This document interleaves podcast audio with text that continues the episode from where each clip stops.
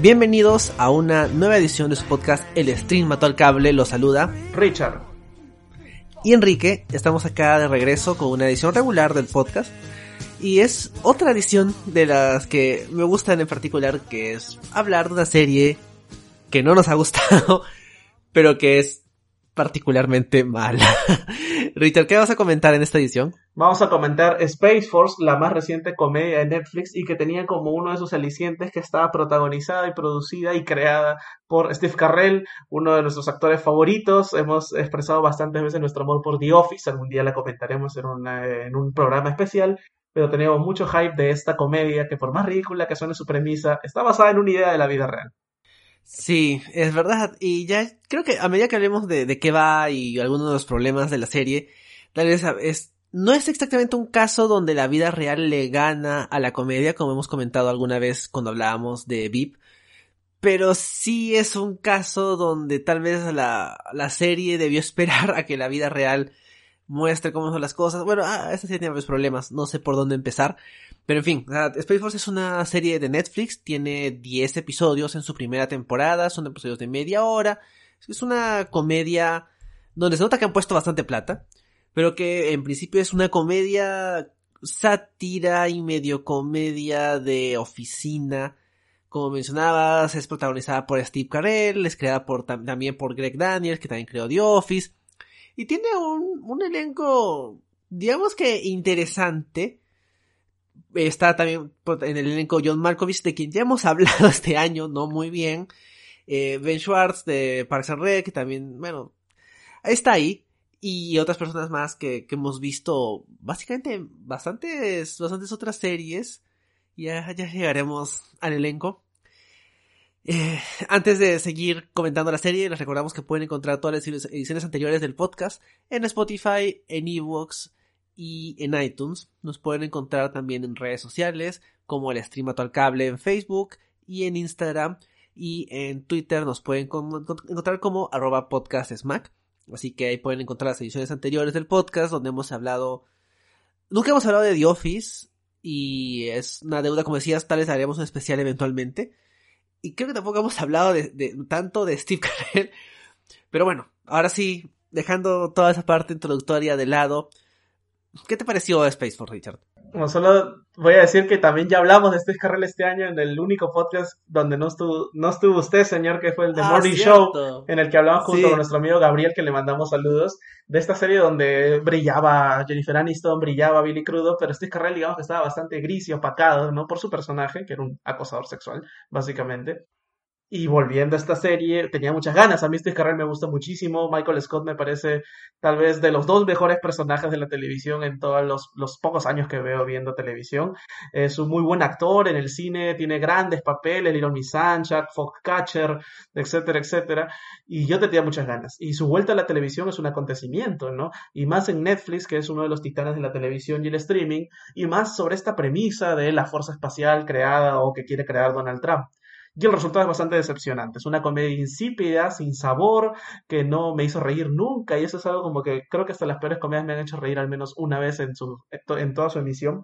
Esta comedia nunca me hizo reír y creo que porque tenía un gran problema, que no sé qué cosa quiere contar exactamente. O sea, es un spoof y es una parodia sobre esta fuerza militar creada por el payaso que está en la Casa Blanca actualmente pero no se entrega totalmente a los brazos de la sátira, se queda a medio camino y finalmente a veces parece una cosa más seria de lo que en realidad quería ser y como cosa graciosa nunca lo fue, nunca aprovechó todo ese potencial eh, cómico que tenía. A mí me decepcionó muchísimo, es tal vez la decepción más grande que he tenido este 2020 y eso que este es un año bastante decepcionante. Yo también tenía cierta expectativa, me había olvidado efectivamente de que Carrera había salido en The Morning Show, de hecho, bueno, ya me había olvidado que ese podcast había sido este año. Eh, porque bueno, todos hemos perdido la noción del tiempo estos últimos meses. Y es cierto que eh, Greg Daniels ha estado como que un poquito opacado por, por Michael Schur en cuestión de, de la gente que sale de, de The Office y, y, de Parks and Rec y sus proyectos posteriores.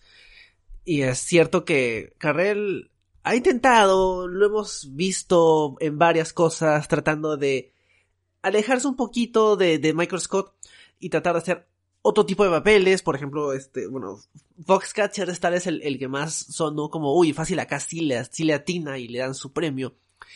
Eh, que de hecho era bastante diferente. Y es, es un buen actor en general. Y es el problema con, con Space Force es que el, el cast, bueno o malo, al final de cuentas, la idea es el, el problema. O sea, el problema es qué querían hacer acá. No lo tienen claro. Y termina siendo algo que es muy bonito, está bien armado, se nota la plata, pero ¿qué más hay ahí? O sea, quiere ser una sátira, pero no es suficientemente incisivo. Quiere ser una comedia de oficina del el tipo súper eh, especializado y el bufón que es puesto por, por la institución, pero tampoco tiene claros estos personajes. Quiere meter temas familiares, pero no funcionan y al final de cuentas termina siendo nada. Space Force no es nada, es incluso, bueno, no diría que es incluso menos que el Space Force real, pero es una pena o es bastante apropiado que ninguno de los dos Space Force sea algo concreto, no son nada. Claro, te diría que si me quiero reír pongo a Trump en televisión, aunque lamentablemente hemos visto que Trump solo sirve para generar discursos de odio y que había pasado de ser un payaso que no generaría mayor daño a ser un genocida que va a terminar con toda la humanidad. Pero ni siquiera eso, porque hay otras comedias que podemos encontrar que han satirizado muy bien el mundo en el cual se realizan, ¿no? Yo creo que Spaceford pudo haber sido una gran sátira política como VIP, por ejemplo, que es una gran comedia que terminó hace un par de años de HBO, eh, y no lo fue no, no lo fue. No, no sé si apuntaba a eso, pero evidentemente ahora me queda más claro que con toda la buena onda que tiene Greg Daniels y con lo grande que fue cuando hizo The Office, Yanucci a la hora de escribir sátira política o Jesse Armstrong a la hora de escribir este diálogos mordaces en Succession, le sacan millones de kilómetros de distancia y que no es tan fácil tal vez como uno creería, ¿no? Los políticos dan risa, pero hacer una serie de, de cómicas sobre política o sobre golpes políticos no es tan sencillo creo que aquí lo que les falló, bueno, leyendo un poco de entrevistas, para empezar, creo, creo que les falló es que alguien en Netflix dijo, uy, Space Force, esto es demasiado estúpido para ser real, hay que hacer una serie. Y eventualmente esto llegó a, Greg Daniels, a Steve Carrell y dijeron, ya pues Space Force. Y no tenían pensado realmente qué querían hacer, simplemente querían jugar con esta idea estúpida de, Trump y, apelar a eso. Al punto de que lo más gracioso ha sido el marketing y cómo se burlaban un poco del Space Force real, más que la serie. Y como decías, les, faltó alguien de la talla de, por ejemplo, Armando Iannucci, que tenían ya cierta experiencia satirizando la política. Creo que ellos, alguien como Iannucci hubiera hecho un mejor trabajo que, que hizo Daniels en esta serie. Aunque claro, Iannucci también tenía su serie sobre espacio, Avenue 5 de HBO, que no sonó tanto, pero claro, su enfoque era un poco menos político, era más como que algo que pasa en el espacio y, nada más, ¿no? Tal vez debieron intercambiar proyectos, tal vez alguien se confundió ahí en el camino y, y, a, Daniel se hubiera ido mejor con otra idea. Es una pena que haya terminado haciendo lo que es Space Force, pero en fin, ya podemos entrar entonces a detalle con, con la serie y creo que podemos empezar con el protagonista, que es finalmente uno de los ganchos que teníamos para ver esto, ¿no? ¿Qué te pareció el personaje y, el, y la actuación de Carrell en esta serie, Richard? esto es lo que más me va a doler, porque Steve Carrell lo quiero muchísimo y me parece que no está nada gracioso y que hasta está mal casteado. Y eso pasa, más usual de lo que uno se cree. Por ejemplo, ahora estoy intentando ver por cuarta vez War Empire y con lo que quiero muchísimo a Steve Buscemi, que a propósito tiene una gran película que se llama La muerte de Stalin, que es una sátira de la Unión Soviética que escribe Yanucci, es una película que está en Amazon Prime si la quieren ver. Este, Buscemi está muy mal casteado en Empire, nunca me lo creo como que el gran magnate, mitad gángster, mitad político que controla todo. Y acá lo mismo, no me termino de creer Steve Carrell como este supuesto, eh, como este supuesto armatostre militar, no un gran estratega que además es un perdedor en casa, o sea, siento, siento, ¿no? Que si tú me describes al personaje en papel puede sonar a que Carrell puede funcionar bien. Es una suerte de Michael Scott más duro en, en la milicia. Pero todo lo que ha hecho Steve Carrell después y todas las aristas que me ha dado en el cine, sobre todo, porque como, como repite, Morning Show tampoco lució tanto, me daba a pensar que podía haber otra cosa Carrell, que tal vez podía intentar un drama por ahí, por así decirlo, tantos actores cómicos que le han hecho drama, y creo que acá busca remedarse, tampoco está tan joven ya, y además Michael Scott me parece que era un personaje que se basaba en el, en el Brent de Ricky Gervais y luego creció en sí mismo, apoyado por un ambiente que tenía alrededor y no pasa lo mismo con el personaje de carrera en general Nair, ¿no? Entonces creo que se lo comen y termina siendo tal vez la parte más triste de todo esto, porque al menos quería encontrarme a Steve Carrell diciendo buenos chistes y ni siquiera eso me llevo. A mí también me da un poco de pena ver que lo... Bueno, hay, hay tantos elementos flojos en esta serie que decir, bueno, Carrell es el problema no es solo el problema, pero de como decías, sí está mal casteado y el personaje en cierto modo lo siento mal planteado. No siento que querían hacer con él. La idea era que fuera un tipo súper pegado a las reglas, pero que pero tiene un lado un poco más suave, como dices, tiene problemas en casa, tiene una relación complicada con eh, su jefe científico, tiene una relación complicada con el resto de la de las cabezas de, los, de las distintas áreas del ejército americano. ¿Qué es lo que, qué es este personaje? Y al final de cuentas, lo único que es, es, es Steve Carrell. O sea, es como que lo ves a él y es como que, bueno, es Steve Carrell. Mm, más o menos gracioso, más o menos serio. Y ahí está. Y te pasas toda la temporada sin saber hacia dónde va. Y sus conflictos personales, profesionales, no terminan de, de llenarte para ningún lado. O sea, sabías que Michael Scott, por muy mal jefe que fuera, en el fondo tenía un lado muy solitario, que quería la aprobación de la gente, el cariño de los demás, tener miles de amigos, como, como hay en este episodio muy triste donde, donde sale él en un programa para niños diciendo esto y, y no tiene ni uno en, su adultez. Y acá el general Nerd simplemente es, es un general del ejército y nada más. O sea, e incluso el resto de generales que tienen como que dos escenas muestran un poquito más de personalidad o, en todo caso el mismo nivel de personalidad.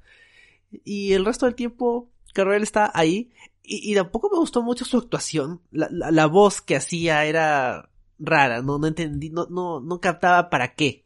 Claro ojo que en la primera temporada de The Office también es bastante doloroso incluso ver algunos capítulos que no agarran el ritmo que por ejemplo ya lo tienes al inicio de la segunda temporada con ese maravilloso The Dandies que la serie empieza a despegar y por, por tres temporadas fue de lo mejor de la televisión norteamericana. Esa primera temporada costó como la primera de Parks y como probablemente esta primera de, de Space Force. Entonces hay que darle siempre la duda a las comedias de que demoran un poco en cuajar. Ah, yo, yo creo justamente eso, que más personalidad tenían los otros generales, ¿no? no a Emerich, eh, Jane Lynch, toda esta gente que hemos visto en otras series, porque creo que Space Force podía apuntar a eso. Y justo ayer estaba viendo un programa ¿no? en YouTube, unos, unos críticos españoles hablando de Doctor Strangelove y no sé si han visto esa película de, de, Stanley Kubrick, ¿no? Que es un spoof también de la Guerra Fría, de gente muy alocada, Peter Sellers, George Scott están súper sobreactuados y súper alocados, porque justamente Kubrick dijo, si vamos a hablar de la Guerra Fría en una época de Guerra Fría, vamos a burlarnos de todo el mundo porque eso es una payasada. Y se entregó al espíritu de la sátira total. Y creo que Space solo se entrega a la sátira total en esos momentos donde están todos los grandes generales, los chief, los chief of staff, los joint chief, como dicen, y todos estos. Porque de ahí cuando salen de ese cuarto y entramos al laboratorio de Spaceforce o a la casa de Steve Carrell, encontramos una comedia regularona, una comedia más de señal abierta sin, sin sonar despectivo. Y creo que ahí falla la serie, ¿no? Se entrega totalmente algo que puede estornillarnos de risa y es muy conservador en ese sentido, ¿no? Quiere ser algo distinto cuando no lo es para nada. Es una buena comparación, o sea, justamente la, la idea era que nos acerquemos a ese nivel de sátira y estamos tan lejos y la serie no decide a dónde apuntar y el personaje de Steve Carell es el centro de eso, o sea, no sabe si va a ser un bufón o si es un tipo serio o qué implica ser este tipo serio y tan pegado a las reglas. creo que el primero o el segundo tráiler tenía esta escena donde se pone a cantar este Kokomo mientras acaba el tráiler. Y esta es el único momento de cierta personalidad adicional que vemos en él en toda la temporada y el resto del tiempo son ni siquiera funciona como un straight man. Las circunstancias no son suficientemente interesantes para que su aporte como straight man resalte. por ejemplo, no sé, Michael Blood no es un personaje particularmente llamativo, es un tipo blanco en camisa cuadros y, y pantalón khaki. Y aún así es diez veces más interesante. Pero eso es porque tienes una fauna de personajes súper alocados alrededor y creo que la gran debilidad de Space Force más que Carrel es que el resto de personajes no es para nada interesante, no hay dinámica de personajes. Y en una comedia sin dinámica de personajes, fuiste. O sea, Dwight Schrute te podría parecer un personaje exagerado que lo era, pero funciona en torno a su dinámica, su sobonería perenne con Michael y su conflicto infantil perenne con Jim. Esa dinámica te hacía The Office. Acá en Space Force ¿Cuáles son las dinámicas, Enrique? Yo no las encuentro. Exacto, y creo que eso nos da pie para hablar del resto del elenco. Y empezando por justamente en teoría el personaje que debería tener una mayor dinámica con el personaje de Carrell, que es eh, el, el, jefe científico de Space Force, que es interpretado por John Malkovich. Y por empezar, ahí yo sí de todos modos me queda súper claro que está mal casteado. no dudo que ah, entiendo la idea, ¿no? De poner este tipo raro como el jefe científico. Y si te crees que Malkovich puede ser de un científico medio pesado, pero de ahí a que funcione como personaje independiente, no. Y ahí a que funcione como contrapunto al personaje de Carrell, yo diría que por lo menos, tal vez en un 90% de la temporada no funciona. Hay por ahí un par de, de, momentos donde sientes de que tal vez sí hay esa... O sea, siento que las, las series tienen que, las comedias sobre todo, sostenerse en relaciones interesantes por distintos motivos, ¿no? O sea, por ejemplo, eh, en una comedia más hacia el lado romántico tiene que haber una pareja por la que te, que te motive, como por ejemplo funcionaba en The Office con, Jimmy Pam, o si es más de, de oficina, tiene que haber un equipo, un grupo de gente o una relación profesional que te motive, como por ejemplo Ronnie Leslie en Parks and Rec. Y aquí la relación central debería ser la de Malkovich y Carrell, y ahí no hay nada. Claro, yo, yo siento que la relación apunta a un antagonismo entre el jefe impuesto, que es Carrell, que representa la parte más idiotizada de los militares y de la política gringa y mundial, y Malkovich, que es más la, la ciencia y cómo de verdad tenemos que invertir en determinados aspectos para investigar y tener un ambiente desarrollado y científico. Malkovich está en contra de la violencia en la luna o en el espacio en general. Y es una premisa interesante, pero es una premisa que no funciona nuevamente para ser una comedia, porque si Space Force fuera un documental o si fuera un drama, lo entendería de esa forma, pero si es una comedia tienes que darme algo más, ¿no? Y ese algo más, me lo, eh, yo lo tengo clarísimo el ejemplo del capítulo 3, el capítulo donde tanto eh, el general Nair como Mallory, que es el personaje de Malkovich, van a Washington a esta gran audiencia y se confrontan con estos congresistas y es un capítulo que lo han hecho Succession, que antes lo ha hecho VIP y que lo han hecho de manera genial. Esos capítulos de audiencias en Washington, que ya es como que un, un mini tipo de capítulo en las series contemporáneas norteamericanas, son oportunidades brillantes para dar líneas clásicas, recordemos el no puedes hacer Tom Mellets sin romper algunos Rex de Succession, o toda la lista de apodos que recibía, eh, uy, se me acaba de ir el nombre del personaje de Pip, ¿no? El, el alto del pesado, ¿no? Y acá no tenemos nada, acá te... Jonah. ¿no? Jonah, gracias, sí, justo se me había ido, pero acá no tenemos nada, acá tenemos a dos actores que aparentemente están aburridos con sus personajes, y a un intento de spoof de una congresista que es, en teoría es Alexandro Ocasio Cortés, entiendo yo que es una burla eso, pero no hay chispa, no hay vida, no hay nada inteligente que me pueda presentar Daniels y su equipo de guionistas sobre este tipo de capítulos. Y yo digo, acá no se está aprovechando ni la relación, ni el escenario, ni nada que te está ofreciendo esta serie, que en teoría en concepto era muy rica, ¿no? Tienes razón en, lo de aprovechar esta oportunidad para los, las audiencias ante autoridades, que ni siquiera, claro, el caso de, Succession y VIP son series un poquito más, más políticas donde la, sátira es mucho más clara. Aquí sí es que los guionistas hubieran estado más, más capacitados para, para tratar esos temas, lo hubieran, le hubieran sacado más jugo. Y lo notas justamente, por ejemplo, cuando, te, cuando mencionabas a, estas eh, parodias, entre comillas, de congresistas americanos reales, donde es vergonzosa la falta de creatividad de los guionistas. Es como que yo quisiera hacer una sátira del gobierno peruano y en lugar de ponerle al presidente del país Vizcarra, le pusiera, en lugar de Vizcarra, no sé, o sea, le cambiara dos letras a su apellido y diría como que acá está mi sátira, o sea, le cambié el apellido, le puse una B grande donde es con B chica. Qué gran escritor que soy. Netflix, dame toda tu plata.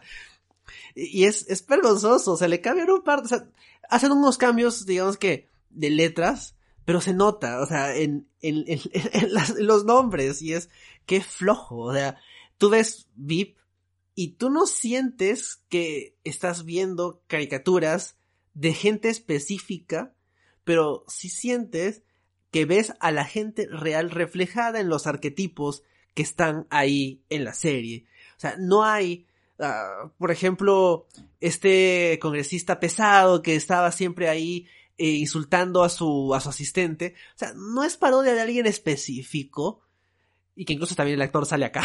no es parodia de alguien específico, pero lo ves y dices como que así es Washington. Y te queda claro. En cambio acá, te tiene que... Eh, eso, eso fue lamentable. Claro, entonces, además da risa porque en este contexto, o sea, qué fácil es pegarle a Ocasio Cortés, pero a Trump solo lo mencionan como el presidente impulsivo que, que tuitea. Entonces, o sea, en serio, le vas a pegar a uno y no le vas a pegar al otro. Pero bueno, más allá de ese comentario, o sea, la oportunidad es aprovechada de burlarte del sistema. Estamos hablando, ya creo que lo hablamos hace unas, unas ediciones de las series y las películas de la era Trump, no así como hay series y películas de la era Obama, hay determinados productos culturales de esta época donde puta madre, o sea, vemos cómo se están empoderando a las fuerzas del orden que son racistas y discriminatorias desde el sillón principal de la política norteamericana y mundial. Entonces, creo yo que Space Force pudo ir más allá, ser más ácida con su comentario. Es cierto, esto se grabó muchísimo antes de todos los hechos que estamos viendo con George Floyd, pero vamos, o sea, Estados Unidos esto ha pasado con Floyd y con un millón de personas más y esto se pudo haber convertido en la sátira que necesitábamos y no y acá hay una arruga grande de parte de Carrell y Daniels de darnos un producto más arrojado en ese sentido, ¿no? Entonces sí, sí la deuda está allí, ¿no? Pero además, incluso sin la deuda, el resto de relaciones me termina siendo anodino, o sea, lo de Carrell, lo del general Nair y su familia, yo nunca entendí la gracia de la hija y del personaje Lisa Kudrow, y eso que ya estoy viendo Friends, ahí entiendo a Phoebe un poquito más, pero nunca lo entendí. Creo que sí, eso nos permite hablar un poco del lado familiar del personaje de, de Carrell el único gag medio, medio gracioso es de que nunca sabes por qué el personaje de Lisa Kudrow está en prisión. me imagino que es porque no podrían, no, querían pagarle a, Lisa Kudrow por, por hacer de, de, esposa de sitcom ocho episodios. Así que la mandaron a, prisión. Y de ahí, el personaje no sirve de mucho. Hay por ahí estos gags del matrimonio abierto. Y por algún motivo escapa de prisión al final. Pero no, no aporta mucho en general y el tema con la hija, las tramas de la hija son bastante malas, bastante malas. Y como, como nos burlamos un poco al final, la temporada acaba con el personaje Carrell rescatando a su hija de unos adictos en las montañas, ahí en donde sea que se desarrolla la serie, que ya me olvidé. Y, nos traí... Colorado. creo, sí y nos traía flashbacks de los momentos más flojos de 24. la segunda temporada de 24 donde mientras que Jack Bauer busca una bomba en Los Ángeles, eh, Kim Bauer escapa de un puma, ¿no? El momento en que 24 tocó rock bottom, como dicen. Pero sí, además la hija no tiene ninguna gracia y nos da una relación que ya hemos visto muchas veces. El papá que se dedica más a la chamba que a su hija. Eso ya lo he visto en otros lados. Y la relación entre Nair y su esposa, el personaje de Lisa Kudrow, Maggie, yo creo que tiene un punto interesante cuando está el capítulo de la visita conyugal, ¿no? Y ahí desarrollan este tema sobre el matrimonio abierto, por el cual ella está en prisión, pero quiere relacionarse con otra persona y él tiene el derecho y la libertad de hacerlo. Eso es interesante, no lo he visto en muchas series este, anteriormente, pero yo digo, Spy Force pasó de querer ser un spoof a querer ser una comedia con temas serios. ¿Cuándo? ¿Cómo pasó esto? Si hace un par de capítulos nomás teníamos una guerra estúpida entre las fuerzas de Carrell y de Noah Emmerich peleándose por huevaditas. O sea, no sé exactamente acá. Creo que la serie no tiene claro a dónde va. The Office, por ejemplo, le costó una temporada y en la segunda sabía que era una comedia esternillante con muchísimo corazón, con una reflexión en el final de sus capítulos. Spyford no es así. Otra vez, le doy la duda y tal vez en la segunda temporada esté mejor, pero por ahora en la primera es un desorden emocional que no me lleva a ningún lado. De acuerdo, sí, o sea, tiene un problema ahí en el tono y los temas que quiere tratar, más allá de la falta de, los temas de la sátira. Efectivamente, este esta cuestión de la relación abierta es, es más compleja que lo que puede hacer la serie. O, por ejemplo, la serie nunca, ya saltando un poco más del ámbito de, de el, este personaje de la astronauta Ángela, que es interpretado por Tony Newsom, hay esta parte hacia el final de la temporada, cuando finalmente llegan a la luna, y eh, básicamente tiene, tiene, se pasa todo, todo un episodio pensando qué va a decir cuando llegue y se equivoca y termina siendo una frase un poco más racial de lo que ella pensaba originalmente. Y una serie más inteligente podría sacar provecho de algo así, tanto a nivel satírico como a nivel eh, inspirador. Pero acá se siente flojo, o sea, desde el momento en que te dice que va, te, dicen qué va a decir, sospechas de, ah, ya sé para dónde va esto. Y luego cuando ocurre, no te sorprende, y, hay, una, hay un poquito de reacción en, la, en el episodio siguiente y sirve como que para motivarla y todo eso, pero se siente plano, se siente como que cliché, buena onda de, oye, miren lo buenos que somos acá en Space Force e imaginamos este, este futuro donde una mujer afroamericana puede ir a la luna. Y bueno, genial que, que lo puedan imaginar, pero, pero no hacen más con eso. Entonces, Spaceforce es una comedia Happy Place como Parks Rec, que es genial, pero a la vez entiendo que es una comedia donde pasan un montón de cosas que en la realidad tal vez no pasarían, como por ejemplo una mujer llega, eh, tomando decisiones y llegando al Senado, que es algo que se quedó en la ficción buen rollera de Daniels y de Shure, ¿no? La ficción tipo World Place, que esperamos que sea una ficción que algún día sea realidad y que lamentablemente ahora por el sistema opresor que tenemos no lo es. Entonces Space Force es eso, que va a poner una mujer afroamericana en la luna, no va a ser un spoof, no como había intentado ser, o sea, otra vez, no tiene claro dónde va. Eh, y creo que eso también lo vemos con el lado de las relaciones internacionales. Todo este rollo que tienen con China, ¿no? O sea, lo entiendo, o sea, hasta cierto punto, pero me parece que también es desaprovechado para hablarte de lo lo vacío que finalmente son las disputas internacionales y que, por ejemplo, Beat lo hacía muy bien, ¿no? Siempre tenía estos capítulos por temporada donde Selina tenía un tema de relaciones internacionales, ¿no?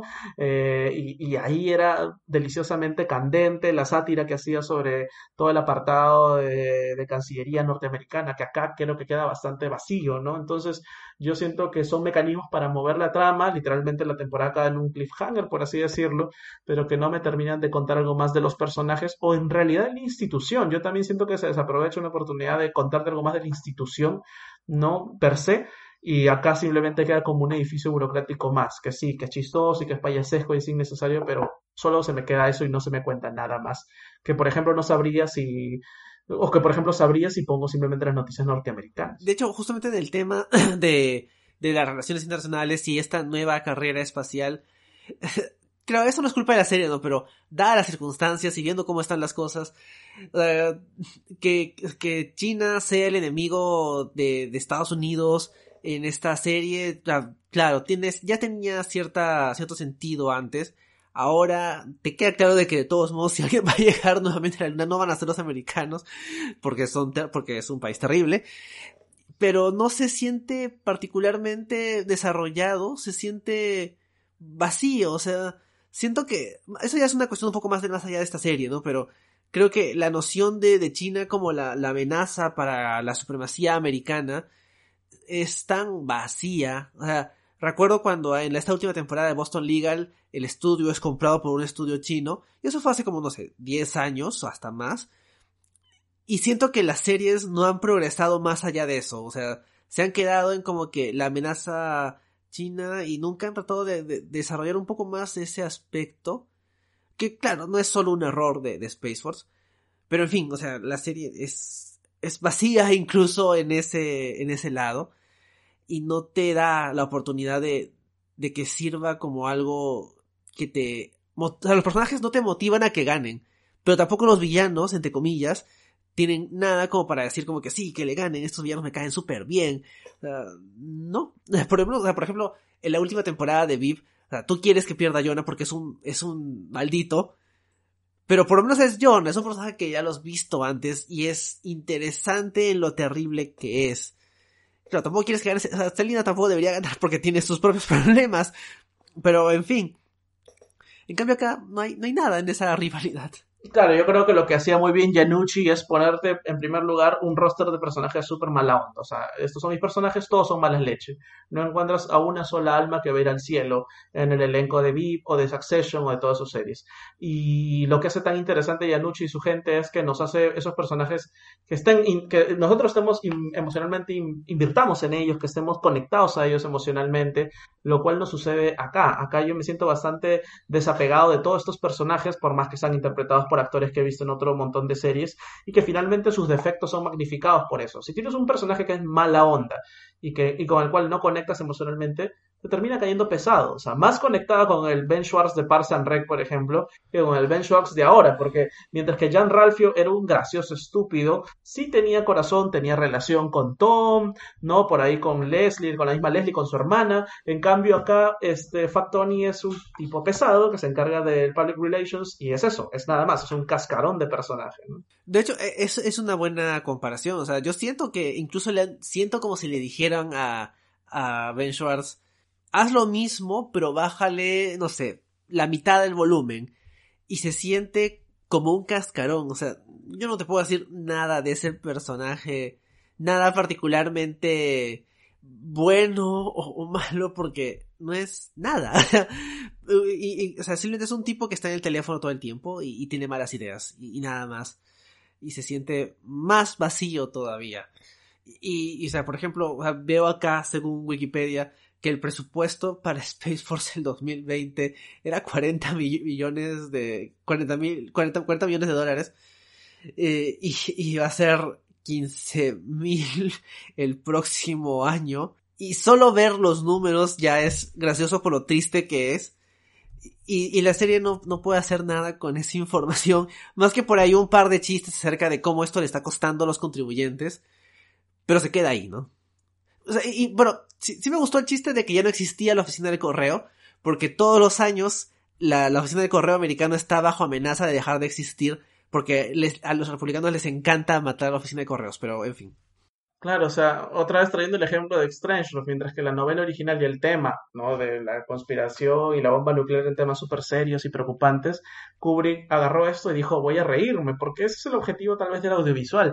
Recordemos, el audiovisual te tiene que hacer reflexionar, sí, pero lo más importante es siempre darte una historia, contarte algo. Y si es una comedia, en teoría es para darte risa. ¿No? Ya hay comedias desternillantes, pero también hay comedias con mucho corazón, pero ambas te cuentan algo.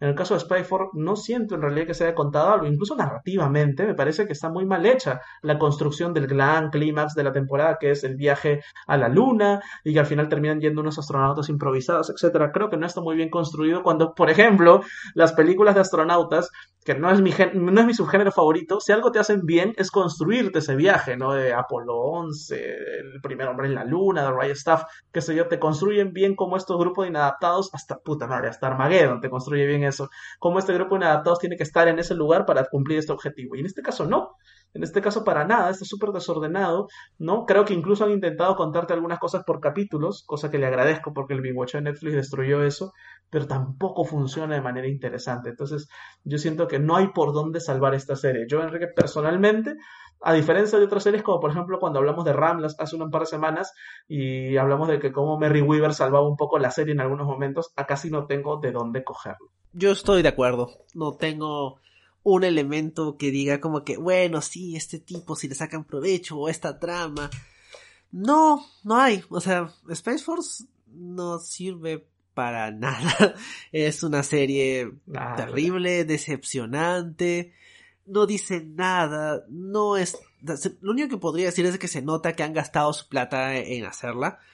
Pero eso no es precisamente un, un, mérito, no es el mérito que tal vez querrían ser, ¿no? Bueno, utilizaste bien tu presupuesto y te dieron bastante plata, genial, pero y lo demás, no hay. Sí, exacto.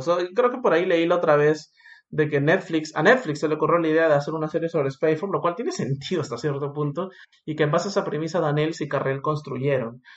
Entonces yo digo, ya, entiendo que no sea su idea original, pero si te vas a meter con todo este producto, al menos métele 10 céntimos más de corazón, ¿no? Yo entiendo que The Office es un remake, pero le hicieron su propia serie. O sea, tú no piensas The Office americana como la serie que parte de esta serie gringa de Ricky Gervais, ¿no? Es una serie con espíritu propio que difiere absolutamente de su producto original en el espíritu, ¿no? Es otra serie espiritualmente hablando, ¿no? Obviamente porque es norteamericana y con todos esos valores distintos a los ingleses. En cambio acá no siento eso. Yo siento que Netflix es una vez más este intento de darte un montón de plata y salvo en The Crown y, unos, y un par de ejemplos contados, no es lo mejor que produce a manera audiovisual. En esta época de que que Netflix es grande produciendo documentales o incluso películas, ahora que llegan al Oscar, en serie sigue teniendo su cuenta muy pendiente. Es verdad, creo que eso lo resume bastante bien. O sea, hay algunas cosas que funcionan bastante bien en Netflix, pero hay otras, como por ejemplo esta, donde se siente tal vez un poquito menos hecha por el algoritmo y más hecha por las circunstancias, pero si le ponían un poquito más de corazón, hubiera o más de sátira, ¿no? O sea, tenían que optar por una de las dos y al final se fueron por ningún lado. Y le sale una serie insípida que no, no aporta nada. O sea, la veía y lo sentía como tarea, como una obligación. Tienes que hacer esto. habiendo N cosas más que podría haber y que hemos ido y que vamos a ir comentando también. Pero no podía porque estaba como que atrapado viendo Space Force y cada vez que tengo esa sensación con una serie es mala señal. Sí, sí, además nuestra intuición nos, nos, da un poco la sensación de por dónde ir. Y para acabar, mi último comentario es que pena que el último que hayamos visto de Fred Willard sea esto. Al menos le dedicaremos este podcast. Sí, sí, da, da poco de pena. Tiene unas cuantas escenas haciendo al papá del personaje de Steve Carell. O sea, no es un mal casting, es un rol poco significativo y sí es una pena que no sé si será su último rol, pero es probablemente el último que haya sido más o menos visto. No sé qué tal le habrá ido en audiencia a la serie, sé que le ha ido bastante mal con los críticos. Así que bueno, sí, es una pena. Bueno, igual el podcast queda dedicado a Fred Willard. que se suma a la larga lista de actores que fallecen en series y que le dedicamos estos, estas ediciones del stream a tal Supongo que ahí en el más allá le pasarán esto doblado en inglés. Ojalá, no sé si, pero que lo adelante más o menos media hora para que escuche su parte. Pero bueno, ojalá que pueda subir de calidad en la segunda temporada, Enrique. Yo creo que se va a renovar esta serie. Y como te decía, le daba la duda en la primera temporada las comedias. Vería un par de episodios en la segunda, pero no más crédito, ¿no? Espero que en la segunda se deschaven, terminen de irse por lo que yo preferiría que sea la serie, que es un spoof a lo loco como Doctor Strangelove y que justamente con ello abracen el espíritu, en teoría, de la sátira bélica, que es reírnos de la guerra y que incluso en Spaceforce, por más que tiene la intención, porque critica abiertamente al presidente y todo esto, yo no siento que haya una decisión crítica este, contra el sistema. Que claro, tampoco es que Greg Daniel sea David Simon, pero al menos, hermano, tienes una serie de Netflix en un mundo en cuarentena, hubieras aprovechado un poquito mejor tu pantalla. Yo también estoy de acuerdo que, en que debería apuntar al lado de sátira, porque el, el gobierno americano y el, el concepto de Space Force en sí mismo se presta a eso. Creo que la serie no decide por qué lado quiere ir, pero tratar de ir por el lado de comedia, de trabajo, no le sale bien y es una mala idea. Yo creo que debería orientarse como sátira que debería, lo que debería ser, ¿no? Y y vamos a ver, no, no veo acá que haya sido renovada ya. Como yo también sospecho que sí. Básicamente por el peso que le da, que le da Carrel.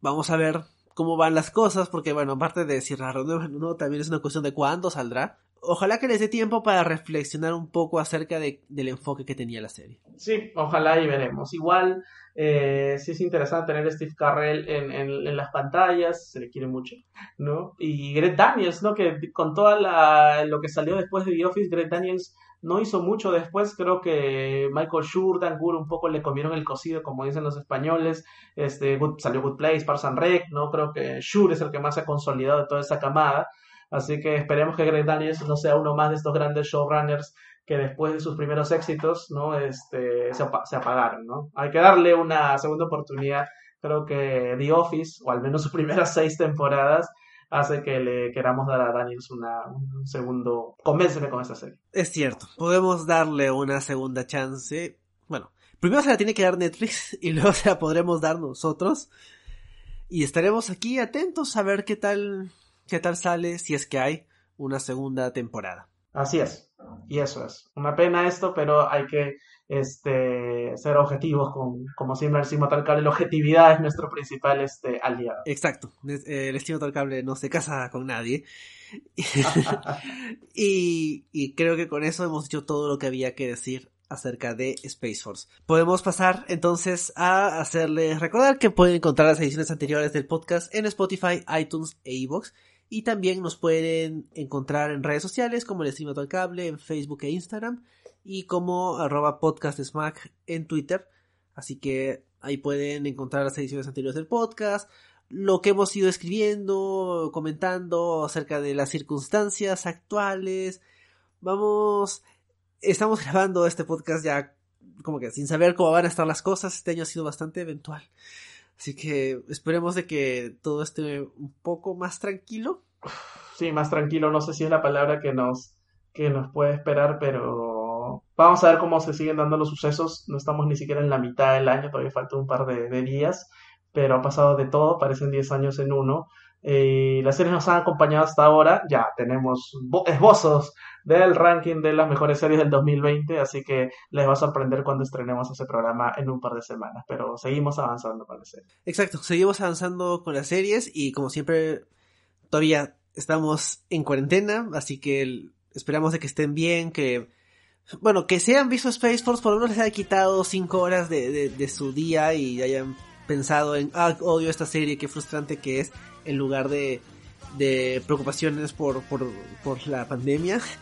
Al menos eh, que como eso haya servido la serie. Y bueno, tengan mucho cuidado, sigan las instrucciones del gobierno para cuidar su salud. Y estaremos de regreso la próxima semana para seguir hablando de series. Así es, nos vemos. Chao. Adiós.